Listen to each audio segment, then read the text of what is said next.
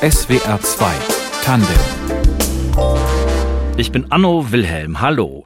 Wie bauen wir die Zukunft? Die Architekturbiennale in Venedig, die ist eine der bedeutendsten Ausstellungen für Architektur weltweit. Sie soll ein Labor sein, an dem an dieser Zukunft des Bauens gearbeitet wird.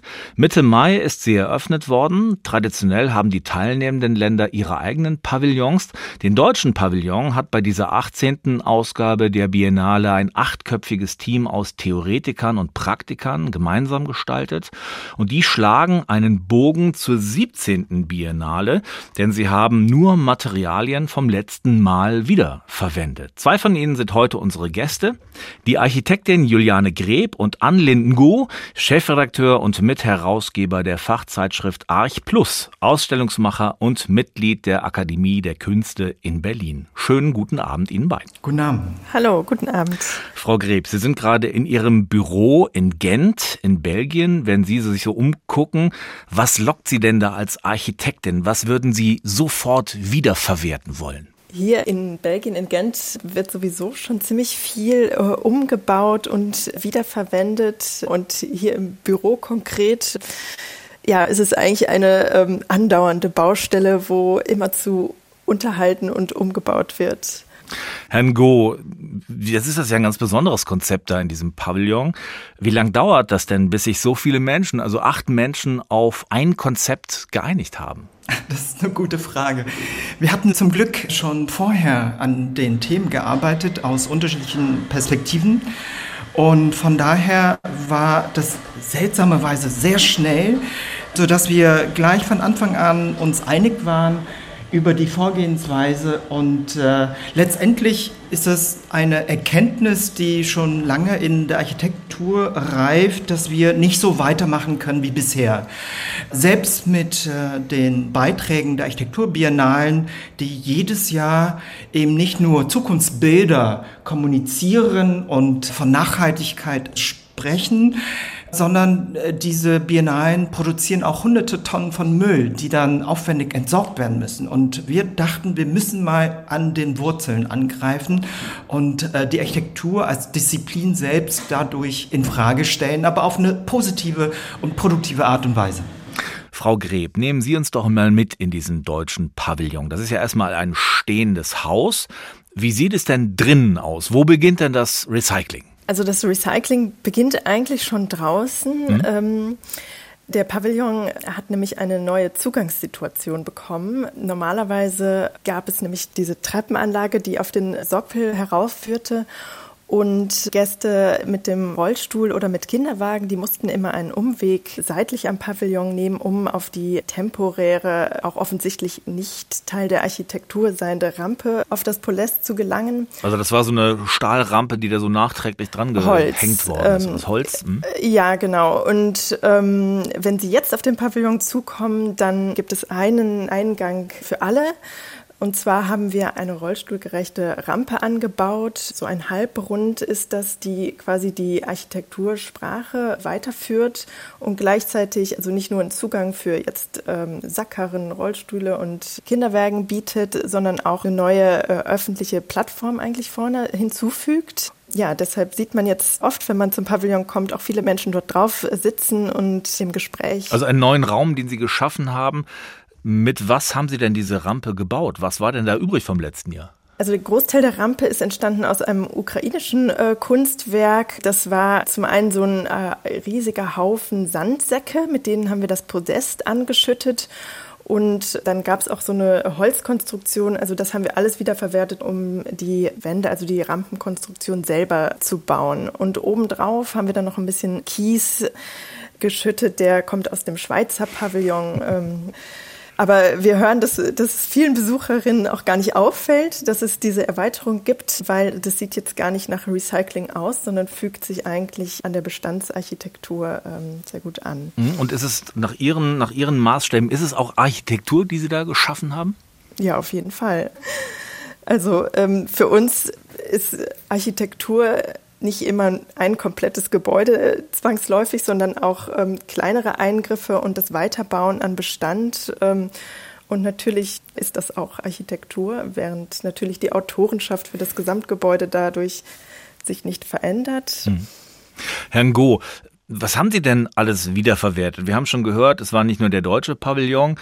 Welche Nation hat denn die spannendsten Materialien dargelassen für Sie? Äh, wir haben von fast 40 verschiedenen äh, Länderpavillons und äh, Länderausstellungen Material gesammelt.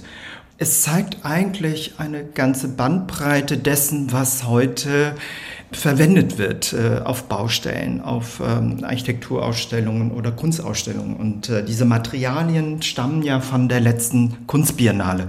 Das weiß man vielleicht nicht, aber die Architekturbiennale ist ja eine sehr späte Erfindung, erst in den 80er Jahren. Deswegen sind wir erst bei der 18. Ausgabe, während äh, die Kunstbiennale schon über 100 Jahre zurückreicht und äh, letztes äh, Jahr die 59. Ausgabe bereits durchgeführt äh, hat.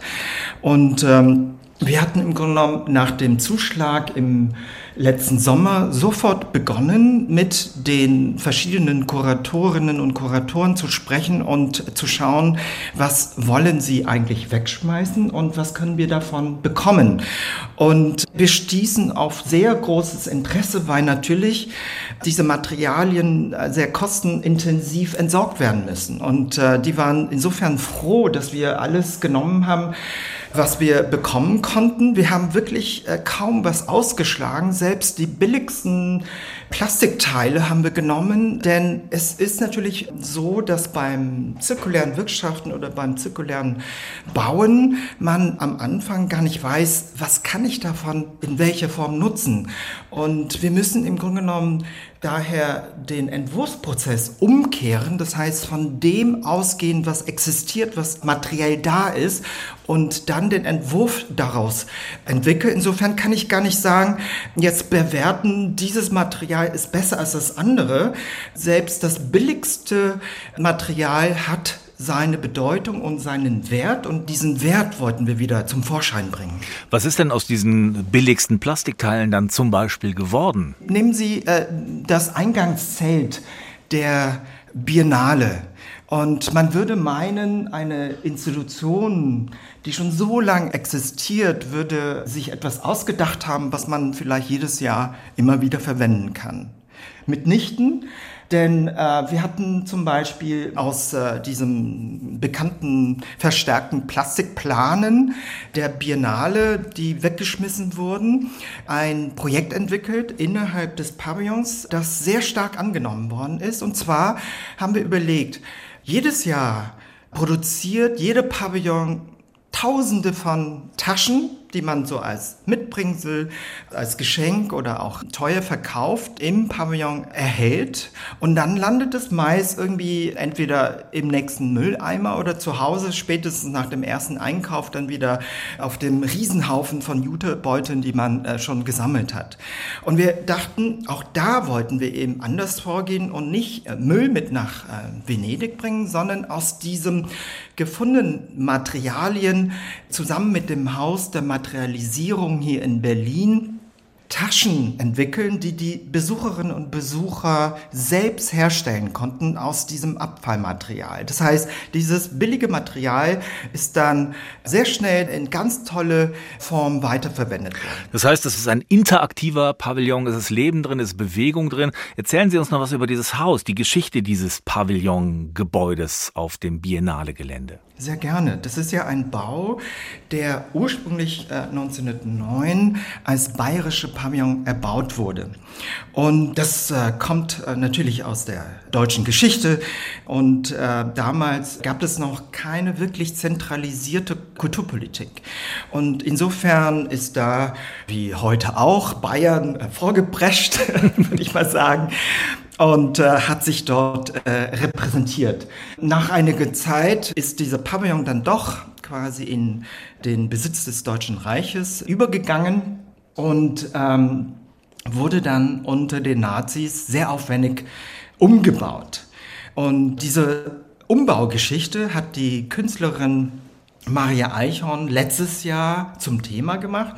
Sie hat die Wände freigelegt, den Putz abgeschlagen, um die Stellen äh, sichtbar zu machen, wo Ernst Heiger, der Architekt, der im Auftrag der nationalsozialistischen Regierung und auch sogar auf Geheiß Hitlers diesen Pavillon umgebaut hat, wo er angesetzt hat. Was hat er eigentlich architektonisch gemacht, dass diese Pavillon zu dem geworden ist, was er heute nach außen repräsentiert. Diese kalte, klassizistische Architektur, die von Macht im Grunde genommen spricht, die eine Art von Machtdemonstration auch darstellt.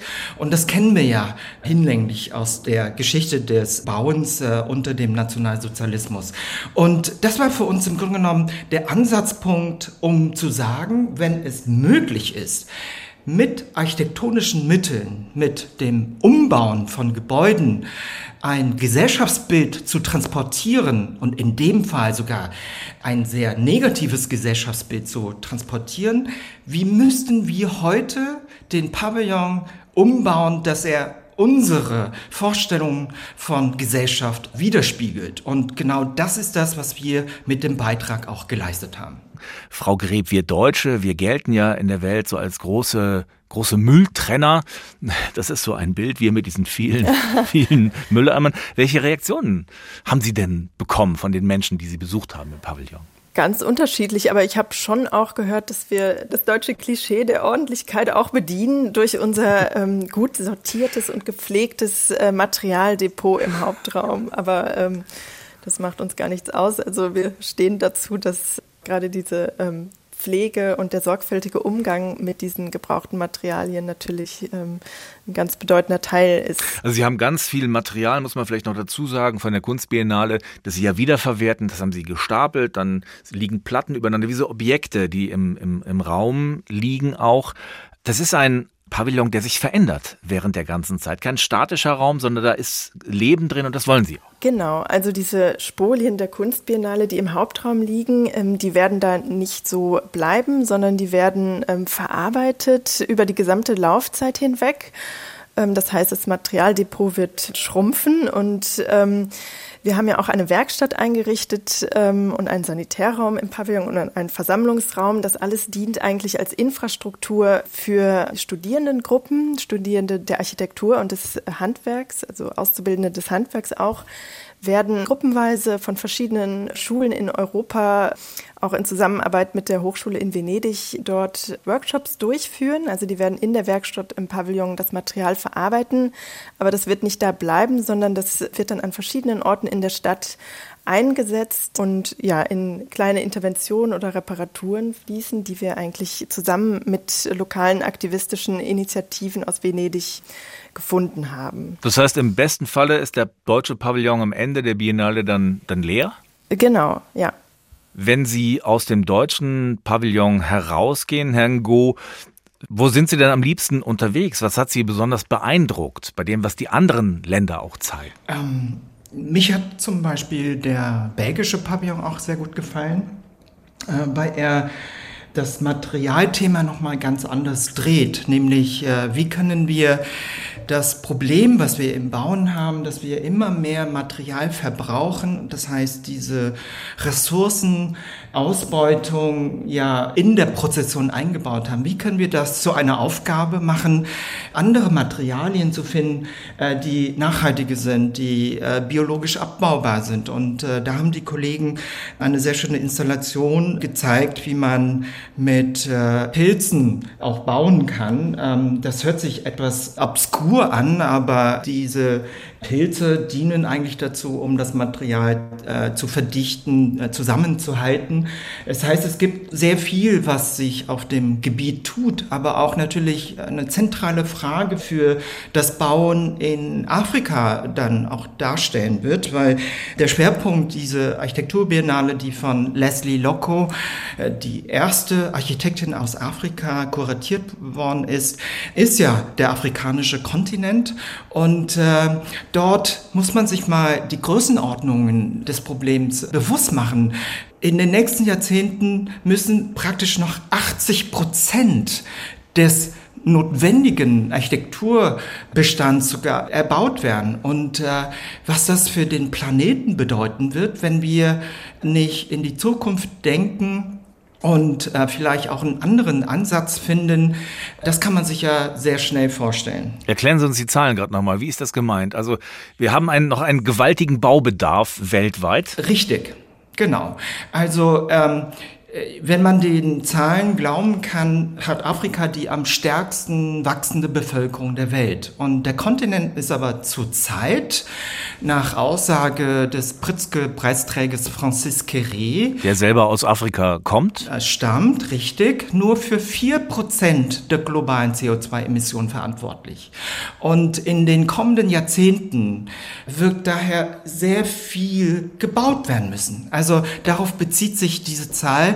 80 Prozent der Architektur, die notwendig sein wird, um die wachsende Bevölkerung unterzubringen, zu versorgen, muss noch gebaut werden. Und äh, wie können wir eine Zukunft vorstellen, die jetzt nicht rückwärtsgewandt ist? Also man hat ja immer dieses Bild von Afrika, wenn man von afrikanischer Architektur spricht, immer Lehmbau und so weiter und so fort.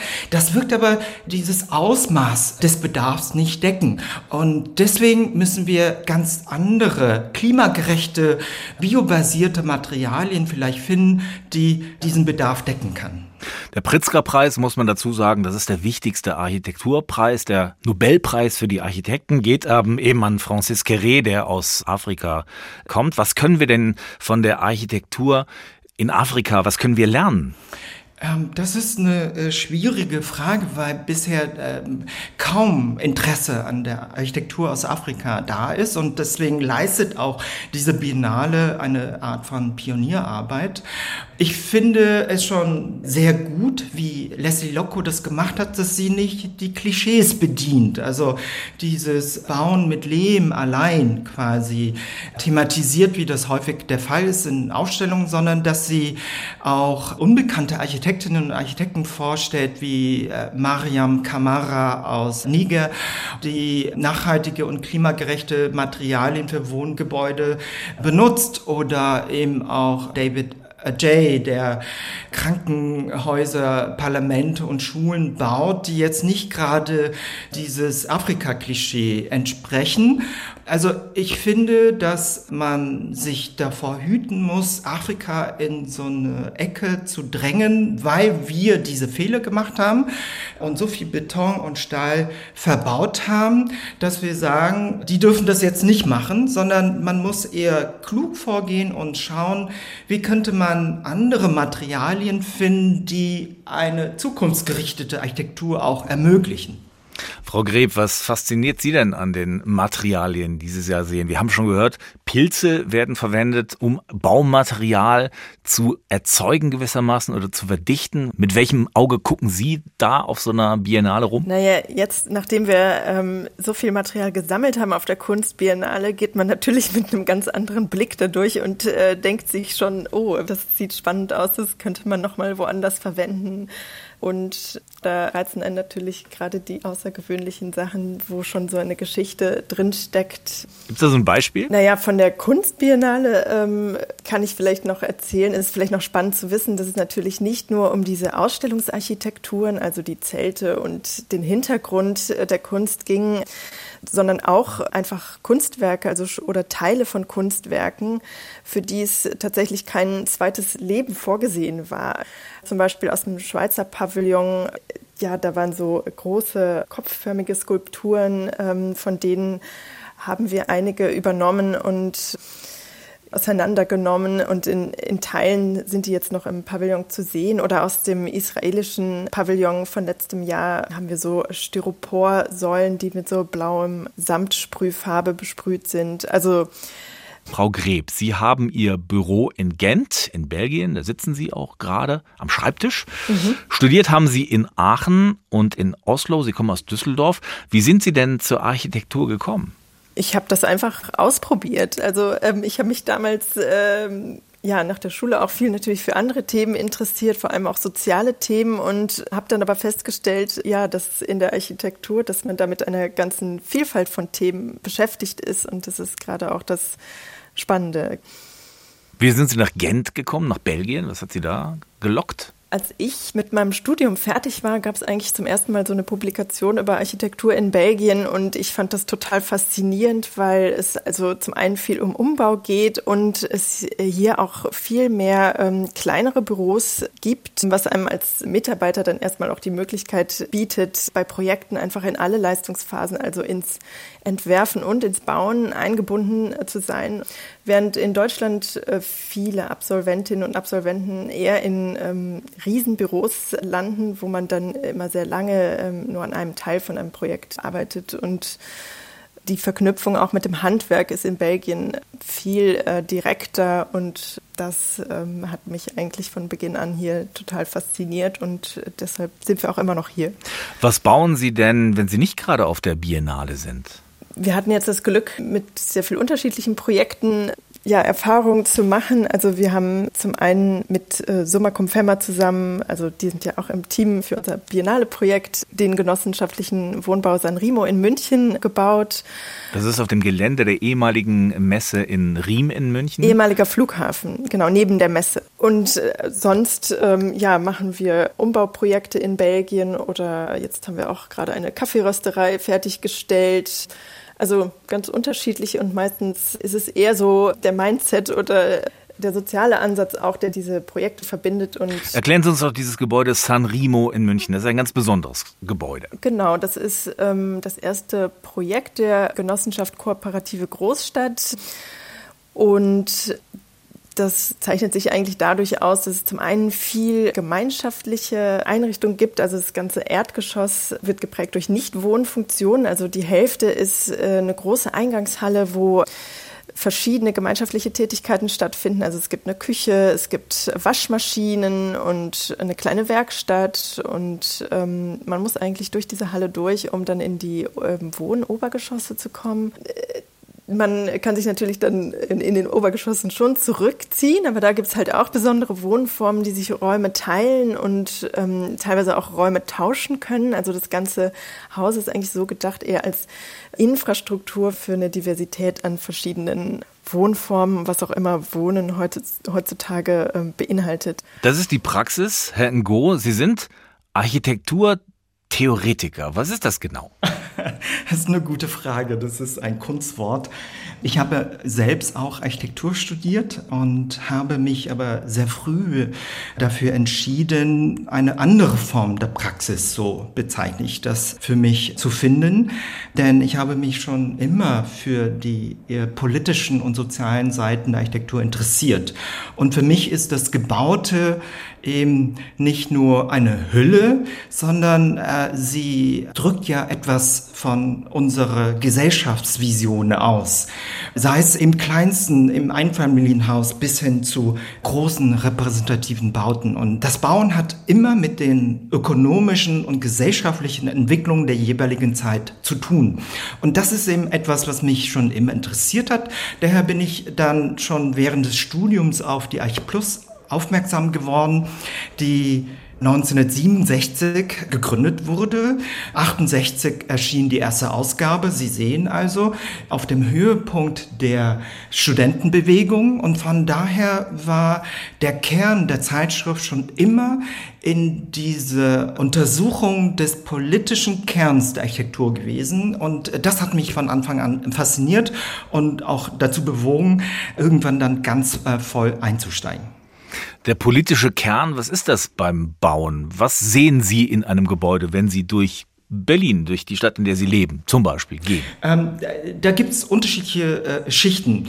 Ähm, wenn wir über Architektur sprechen, sprechen wir meist immer nur über Fassaden und über irgendwelche Star-Architekten. Aber dass die Architektur und der Raum instand gehalten wird, dass sie funktioniert, liegt daran, dass andere Menschen sich drum kümmern, um den Bestand, um die Instandhaltung.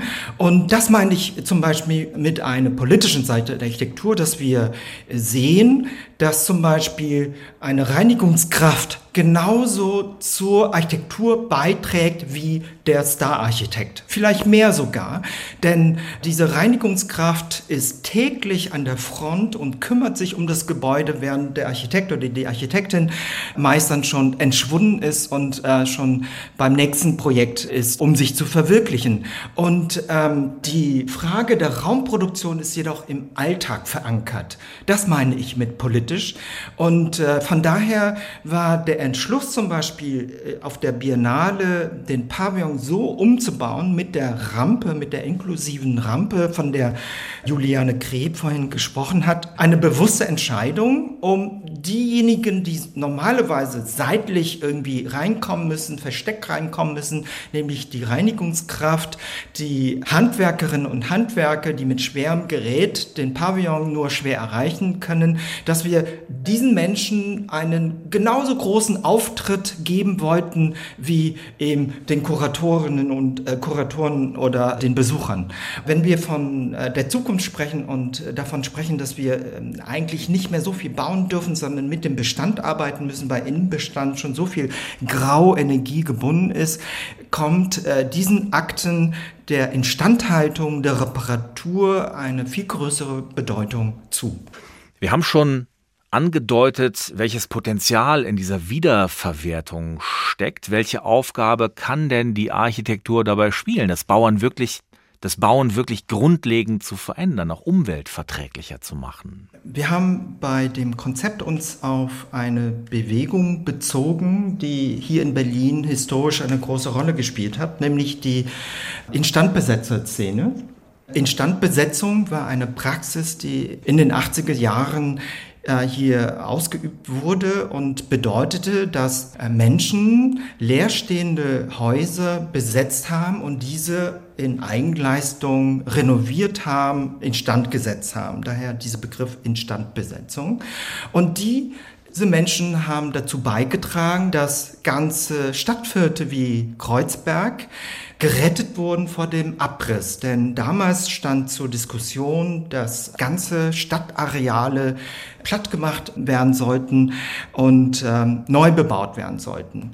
Schon damals haben die Leute, weil sie wenig äh, Geld hatten, wenig Ressourcen, Materialien wiederverwendet, Bauteile, Fenster, alte Fenster wieder eingebaut und die Reparatur ins Zentrum des Architekturmachens gestellt. Und das war für uns im Grunde genommen ein wichtiger Bezugspunkt. Das war der Bezugspunkt bei der Konzeption des deutschen Pavillons auf der Architekturbiennale in Venedig. Frau Greb, Sie sind die Praxisfrau. Bauen ist auf Gesetze achten, Vorschriften zu beachten. Wie weit kennen Sie denn äh, Nachhaltigkeit und Umweltschutz jetzt in Ihren Bauprojekten schon berücksichtigen? Wie frei sind Sie da? Man ist dann natürlich immer an, ja, an die Rahmenbedingungen gebunden und man kann nicht immer alles umsetzen, was man gerne möchte. Aber ich denke, deshalb ist es halt auch ganz wichtig, dass man da als Architektin klar Stellung bezieht und sich auch vernetzt mit Praxisen, so wie zum Beispiel Concula, mit denen wir auch ähm, für den Pavillon zusammengearbeitet haben die setzen sich ja schon auf großmaßstäblicherem Niveau dafür ein, dass ja Bauteile, die gerade noch gebunden sind in Gebäuden, die in Zukunft abgerissen werden, schon während sie noch verbaut sind, quasi schon weiterverkauft werden und dann direkt zu der neuen Baustelle geliefert werden können. Und sowas ist natürlich total interessant. Und ich denke, da liegt die Verantwortung auch ein bisschen bei den Architekten, um auf solche ja, Chancen aufmerksam zu machen und ähm, das in den Entwurf mit einzubeziehen. Ist denn umweltfreundliches Bauen dann eher ein Privileg derer, die das Geld dafür haben? Ja, schon. Und man muss natürlich gucken, wie man Nachhaltigkeit auch definiert. Also, dass man jetzt zum Beispiel nicht so ganz spezifisch jetzt äh, funktionalistisch auf ein Raumprogramm den Entwurf zuschneidet, sondern dass man Strukturen schafft, die umnutzbar sind. Also wenn man neu baut, dass man dann halt auch so baut, dass es ein veränderbares Gebäude ist oder dass zumindest der Inhalt sich verändern kann. Wenn Sie in Gent unterwegs sind oder Herr Ngo, Sie in Berlin, da werden Sie wahrscheinlich auch im Moment an vielen Hindernissen vorbei äh, laufen. Es wird sehr viel gebaut äh, in den Städten. Auf welche Form von Architektur würden Sie denn gern verzichten in der Zukunft? Gerne auf äh, die Architektur, die rein auf Repräsentation aus ist. Und ähm, das betrifft ähm, einen anderen Aspekt des Politischen der Architektur, dass mit Architektur natürlich auch Bilder propagiert werden, die, ich würde sagen, im metapolitischen Raum schon mal Gesellschaftsbilder transportieren. Und äh, da spreche ich zum Beispiel diese ganzen Rekonstruktionen an, die in Berlin seit der Wende en vogue sind, äh, wie das Stadt Stadtschloss. Das ist eines der unökologischsten Gebäude hier. Und äh, da wurde im Grunde nur auf die Fassade, die Wiederherstellung der Fassade geachtet. Die Bauweise hat mit Nachhaltigkeit nichts zu tun. Und ähm, ich denke, wir müssen viel stärker im Grunde genommen auch die Stadt als Umbaulabor begreifen. Und ähm, deswegen haben wir ja auch im Rahmen der Eröffnung der Biennale zusammen mit Vertreterinnen und Vertretern der Bundesarchitektenkammer, der Bundesbauministerin eine Musterumbauordnung überreicht, die dazu dient, begreifbar zu machen, dass unsere Bauordnungen bisher rein auf den Neubau ausgerichtet sind. Und äh, wir müssen andere Instrumente, gesetzgeberische Instrumente an der Hand haben, um Nachverdichtung im Bestand, um äh, Bestandserhaltung generell, um den Abriss zu reduzieren, äh, damit nicht immer wieder dieser Zyklus von vorne beginnt, Abriss, Neubau und äh, das nächste Mal bauen wir das ganz ökologisch neu, aber im Grunde genommen die ganze Energie, die dann durch den Abriss verloren gegangen ist, gar nicht in die Rechnung mit einbezieht. Solche Dinge sind auch sehr wichtig, wenn wir von den rechtlichen Bedingungen des Bauens sprechen. Wenn Sie im Kopf durch die Städte oder Orte hier in Deutschland durchlaufen in der Zukunft, wie sehen diese, diese Orte aus? Ich würde mir wünschen, glaube ich, dass zum einen natürlich viel von dem Bestand erhalten ähm, wird und dass man auch, wenn man durch die Stadt geht, auch ähm, sich diese Diversität der äh, Stadtgesellschaft auch irgendwie zum Ausdruck kommt und dass man sieht, dass viele Leute an der Stadt teilhaben und dass es nicht ein Ort ist, der jetzt exklusiv nur für eine gewisse ja, Bevölkerungsschicht zugänglich ist. Für mich spielt die Frage der Selbstermächtigung der äh, Stadtbewohnerinnen und Stadtbewohner im Zentrum. Denn ohne die Menschen können wir noch so schöne Bilder generieren, wie wir wollen und äh, die Zukunft wird nicht nachhaltiger. Deswegen machen wir gerade eine weitere Ausstellung, ähm, die ist gerade in Vorbereitung mit dem Titel Die große Reparatur, die im Oktober in der Akademie der Künste eröffnen wird. Und da greifen wir eben diese Themen auch auf. Und im Zentrum steht die Aufforderung, Werkzeuge für alle, Tools to the People. Und damit meinen wir im Grunde genommen, wir kommen eigentlich nur voran, wenn alle die Notwendigkeit der ökologischen Transformation sehen und bei sich selbst auch anfangen und das aber nicht als eine Gängelung, wie wir das äh, ständig diskutieren in der Presse, jetzt bei der Heizung zum Beispiel sehen, sondern dass es eine Möglichkeit gibt, sich selbst in diesen Prozess der Transformation einzubringen. Ohne diesen sozialen Aspekt werden wir die Ziele nicht erreichen. Wenn man das wieder auf die Architekturbiennale zurückbinden will, äh, spielen dort diese afrofuturistischen Fantasien eine große Rolle. Und und zwar weniger in dem Sinne, dass wir uns die technologische Zukunft so als äh, Vision wieder aus den 60er Jahren vor Augen führen, sondern dass es da auch um eine afrikanische Selbstermächtigung geht, um dem Kontinent eine Zukunftsvision mit an die Hand zu geben, um sich gegen die Übermacht der chinesischen, amerikanischen, europäischen Mächte im Grunde genommen zu wehren und ihre Zukunft äh, selbst in die Hand zu nehmen. Und das äh, fängt eben nicht beim Leben an, sondern da geht es um ganz konkret Zukunftsdinge wie Daten, wie äh, Rohstoffe, aus denen diese ganzen Technologien, die auch notwendig sind für die Transformation, gewonnen werden. Unsere Gäste in SWR 2 Tandem waren die Architektin Juliane Greb und Ann Linden Go, Chefredakteur und Mitherausgeber der Fachzeitschrift Arch Plus, Ausstellungsmacher und Mitglied der Akademie der Künste in Berlin. Beide haben den deutschen Pavillon auf der Architekturbiennale in Venedig mitgestaltet. Vielen Dank Ihnen beiden. Danke auch. Danke Ihnen, Herr Wilhelm.